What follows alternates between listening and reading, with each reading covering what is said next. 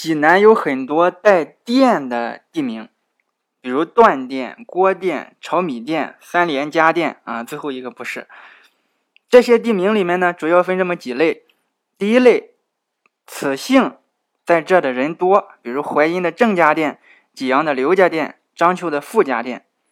第二种呢是有故事的，比如长清的炒米店，这个地方干旱缺水，吃米没有水来煮，只能炒着吃。所以叫炒米店，还有就是此地有特产，比如商河有个豆腐店，平阴呢有个西瓜店。中国人讲究名正言顺，盐打哪咸是醋打哪酸，必须要有个说法。今天呢，小韩就说到说到淮阴区有一个段店，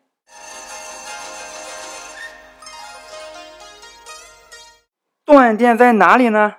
你知道腊山立交桥吗？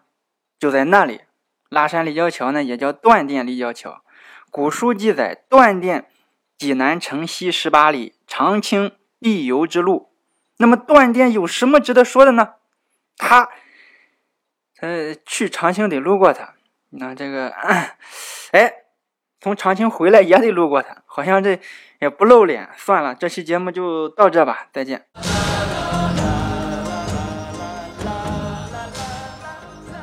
开个玩笑，不要小看济南，也不要小看段店，更不要小看小韩。段店呢，曾经闻名全国，为什么呢？因为每到农历逢一六就是吉。那位说了，嗨，这哪个地方都有吉，一点也不稀奇。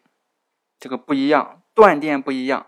断电这个吉不是十里八村的人来赶，那是全国各地的人都来，这就罕见了。段店的大集啊，商品有十八个大类，分布在十八条胡同。这条街是卖建材的，木料、窗户、草帘子；那条街是卖花鸟的，乌龟、王八蛋。嗯嗯，尤其农忙的时候，赶集的人数更是能超过十万多人次，比明星演唱会还热闹。沧海一声笑。那么凭什么？大家都来断店赶集呢，河南、河北、湖南、湖北、山东、山西、广东、广西都来。河南没有卖木料的吗？来济南凑什么热闹？这是一个集散地的问题。义乌小商品很发达，全国都去义乌买卖小商品。同一个问题啊，来这里干啥？你们家乡也有卖的呀，这个是不一样的。从买方来说。我想买个东西啊，我家乡就两家店卖，这两家店还是一个老板，他怎么卖我怎么买。但是我来这里有两百种选择，我想怎么买就怎么买，所以我愿意来。从卖家来讲呢，我从家乡卖这批货三年卖不出去，我来这里三天就清仓了，所以我也愿意来。好了。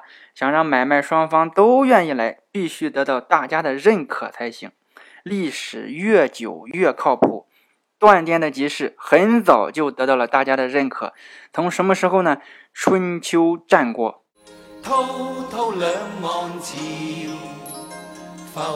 话说战国时期啊，有个人叫段干木，他不是日本人，是中国人。某一天呢，段老师旅游来到这里。蓝天白云，晴空万里。突然暴风雨，老段就被困于此。临走前，段老师说：“一同志们呐，恁这个地方是咽喉要道，适合做买卖，既能帮助过路人，还能赚钱呐。”村民一听，切！段干木说：“俺段干木从不骗人呐，俺用一百种方式让你们致富，不信拉倒。”村民一听，我操，段干木！我操！我操！我操！他的话必须听啊！村民马上就在这里开店，并且还给这个地方起名叫“段店”，纪念段干木。那么这个段干木是什么人呢？竟然有这么大的影响力？段干木是魏国人，他是孔子的徒孙，很有才能。他的很多发小啊，都成了各国的文臣武将，就他自己不愿做官。魏国的老大。魏文侯亲自去家里请段干木，老段闭门不见。老魏说：“你再不出来，我就进去了。”老段一听，做了个疯狂的举动，翻墙头跑了。老魏一拍大腿，妈的，忘了派人围起来了。这里面出了个成语，叫“干木于垣”，垣是断壁残垣的垣，就是墙的意思。意思是说呀，段干木翻墙，不愿做官。后来魏文侯从老段门口路过，就让马夫停车。老魏整理好衣服，恭恭敬敬的鞠个躬，然后再走。马夫就说：“老大，这老段什么能耐，让你一个国君给他低三下四的，我理解不了。”魏文侯说：“干木光于德，寡人光于势；干木富于义，寡人富于财。势不若德尊，才不若义高，子何以轻之哉？”马夫说：“老大，文言的我理解不了。”魏文侯说：“老段因为德行出名，我因为势力出名。老段有的是道义，我有的是钱财。势力不如品德给力啊，钱财不如道义高贵。你凭什么瞧不起他？”马夫说：“老大，我还是理解不了，但是我听你的。”驾。后来段干木听说了，很感动，答应见面。俩人确认过眼神，遇上对的人。老段用儒家思想去影响魏文侯，老魏呢就从来都是站着聆听教诲。有了老段的指导，魏国也越来越强大。老段没有踏入宫廷一步，都是老魏来家里找自己。这里面出了个成语叫“干木负义”，只有贤能的人。有一次秦国想攻打魏国，有人跟秦王说：“老魏现在有段干木辅佐了。”秦王一听，我操，段干木，那等等吧，先不打了。你看，老段就是这么有影响力。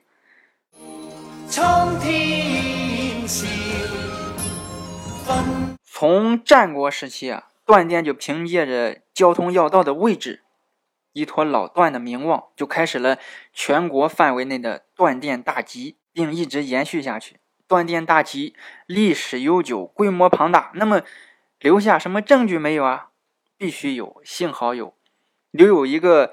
江北第一大石槽，老断电拆迁的时候，新安置房是断电新苑小区，老村民就想：哎呀，断电以后就没有了，那么小的们就不知道我们的历史了。